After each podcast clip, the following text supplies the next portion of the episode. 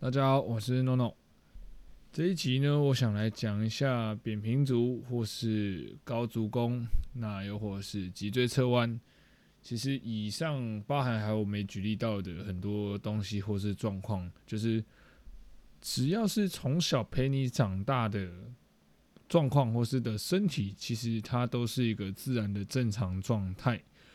因为蛮多学生都会很在意他被说是扁平足，或是被说是高足弓，那又会被说是脊椎侧弯。那另外一部分就是很多人也会现在担心自己的体态，毕竟我们现在的社会上大家会蛮在意自己的身体的状态，不管是外观上，或是说在那个自己使用上。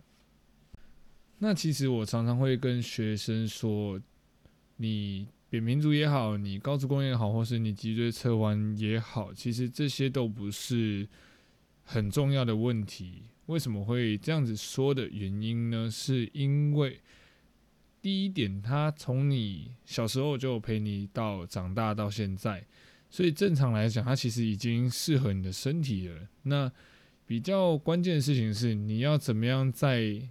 这些的状况，因为这些的状况一定会让你的相对应的一些。关节动作，或是我们讲的肌群会比较弱，就是你的强弱会有比较明显的差异。那再跟一般我们讲正常的足弓来说，或是正常的脊椎的角度来说，但是它也不是一个很大的问题，不会因为这样子所以出什么样的大事。那只是说，可能每次来找我们的学生，都很容易会把这个东西有点过度放大。其实真正比较重要的啊，应该是你在受伤过后的那个问题，而不是这些天生从小陪你长大的状况。真正重要的事情是，可能你打球的拐伤，那或是你膝盖的一些老毛病，可能韧带的不管是断掉也好，或是说撕裂也好。那又或是可能是你腰痛的老毛病，那又可能是你五十肩或是肩膀、手肘、扳机指、妈妈手之类的网球肘都好。那这些东西我们都讲它是一个运动伤害。那运动伤害其实顾名思义就是人为的，那这些东西都是可以避免的。只是说我们先不讲说你今天的运动是要练什么臀肌啊、胸肌、背肌、腹肌。那个都没关系，那个就是你个人的喜好。只是说，真正关键的事情是，第一件事情，在你去追求这些肌肉上的美观或是肌肉上的功能的时候，应该更重要的事情，我会觉得说，你可以至少让每个需要，或是每个关节应该本来就要能做出来的动作，或是它的能力，不要是处于在一个连做都做不出来的状态。因为其实很常看到。人体的代偿，它其实不会很明显的，或是说很明目张胆的跟你说：“诶，我今天要开始代偿了。”它并不会经过你大脑的同意，因为是你大脑的发出的讯号去想办法做到这件事情。假如说你今天想举手，那你的身体就会接收到这个讯号。那至于他会不会去在意说你举起来的这个方式，或是这个力气，那？会不会让你受伤这件事情，身体就不会去管。那身体到最后会开始有感受，或是会开始想跟你抗议的时候，就是你已经开始会不舒服，你已经会开始痛的感觉。那这个就是身体在跟你通知，或是说在跟你沟通，说：“诶，我现在这样子好像不行喽。”那你可能要换个方式，或是找个办法来解决这个感受，或是这个不舒服的问题。那多数人在还没有痛的状况，甚至有些人已经是在有轻微程度的不舒服的状况，他还是很能忍，他可以继续忍着这种代偿的方式，然后让他持续的使用。那到最后就会慢慢的延伸长期发炎，然后我们讲的在关节肌肉的那个周遭会产生粘连，那粘连久了就会慢慢开始影响你的身体正常该受力的肌肉部位啊，那或是它。影响关节一些动作的角度等等的，那再接着在下一步，它就是会开始越来越痛。那通常会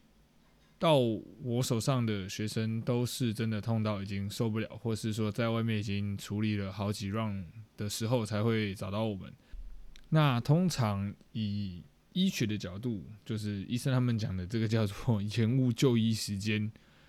在初期的时候就应该要先处理的事情，但是却晚了蛮多时间才来去处理，所以相对啊，你可能我都会说这个大概是乘两倍的概念。今天这个地方不舒服了，假设说一年，那你大概可能就需要花一年到两年。来处理这个问题，而且可能还是在一个积极的状况下，所以我都会非常非常非常不建议去拖。那怎么样算拖呢？就是很多人可能今天打球拐到，打羽球、打网球、打篮球等等的，脚踝拐到、膝盖拐到，那或是肩膀闪到、腰闪到等等的，大家都会想说忍，或是说年轻人。身体我们讲体质还比较有柔软度，还有韧性的时候，都可以忍很久。那当然这个忍不是一个问题，只是说通常大家会做的下一步，并没有直接去看医生，反而就是诶，可能睡个觉它就没那么痛了。但是会慢慢发现它会越来越频繁的发生，这个都是很常见的事情。那通常啊，这种东西就是很简单，你拖越久，就是你。晚一个月就是两个月来救，晚三个月就是六个月来救，因为这中间会需要花非常多的时间去练习所谓的动作控制，那还有我们讲肌肉的建立，那在正确的动作的状态下去让肌肉产生对的张力，那这个东西又会牵扯到很多啦，因为包含现在很多人会很喜欢讲肌肉的发力，刚好在这一期顺便讲一下好，就是。肌肉的发力啊，其实肌肉没有所谓的发力。正常的情况下，肌肉本来就会一直不断的在产生张力。应该说出力的是骨头，那肌肉是负责传递这一股力气。那很多人都会误会，他就是一直训练肌肉，一直训练肌肉就可以让他的力量变大。那真正让力量变大的，的确你在经过训练的时候，你的肌肉横断面积等等的都会增生，那会有一些相对应的化学反应。但是真正关键的事情是，你在动作技术上的成熟的熟悉度，反而会让你的身体的神经征兆，我们讲的肌肉神经的反应，或是它的征兆的比例变强、变多、变大。那真正让你变有力气的是神经适应，而非单纯肌肉的蛮力。用个很简单的例子来举例，就是现在很多人都喜欢玩健力嘛。那你们看健力跟健美这两个，当然我们都知道，就是很多人也会双七啊。那我们就单纯以运动专项、运动科学的角度来看单一项目的话，就是它是真的是。很认真的对待一个项目的话，正常来说，双七也一定不是一个好的结果。任何有一些运动科学基础跟概念的人都知道，你今天玩一个专项，你这个也玩，那个也玩，你不选一个当做你主要的项目的时候，会让你的训练计划非常的混乱。那包含我们讲，就举我们前面的例子，健美跟健力来说好了。健力它需要的事情是神经征召的力量最大化。那健美是需要的肌肉的维度最大化，你在肌肉的维度最大化的同时，会需要非常多的离心训练。那不管你是做几乘几，或是说你组间休息，你的课表怎么安排，都一定没办法同时让你操作两个专项的课表，又同时互补，不会去互相影响到效果的。我之前就有听过一个人跟他朋友练，然后他是练五乘五的，那这也不是问题。那接着来的就是他下一个周期的练法，他却跑成练健美式的肌耐力。像我们正常来说就不会这样子去安排，因为如果说你一个周期的前面第一个阶段的适应期，你没有去排一些简单的肌肉上的、关节上的、动作上的适应，你直接让他去做那个重量，那个其实。瑕疵会蛮大的，不管是动作的掌握度，那又或是可能重量抓的不是真正的五乘五，因为以女生啊，对，那个是一个女生，就是以真正女生要能做到五乘五，然后又是新手，然后第一个周期开始就直接跑五乘五，那个五乘五，以我做了快十年来看，我个人不会觉得这个五乘五。是这样子安排是一个好的方式啊。当然，可能很多人会因为经济上的考量或是一些预算上的考量，所以不会说每个人都这样子请教练。的确，请教练我都会说，其实是一笔钱，不会是很便宜的。所以，像我在上课前，我都会一直跟学生强调说：，那我们这一个阶段的目标，你的目标是什么？你让我知道你的目标，我才能有办法去想出适合你的训练计划。而且要越具体越好，不要去一个很空泛的说，嗯，像我最常遇到的学生就会说，诶，我要健康，那我想要练壮，那我想要减肥，那这个东西就会太空泛了。那可能如果说以好一点的方式来讲，就是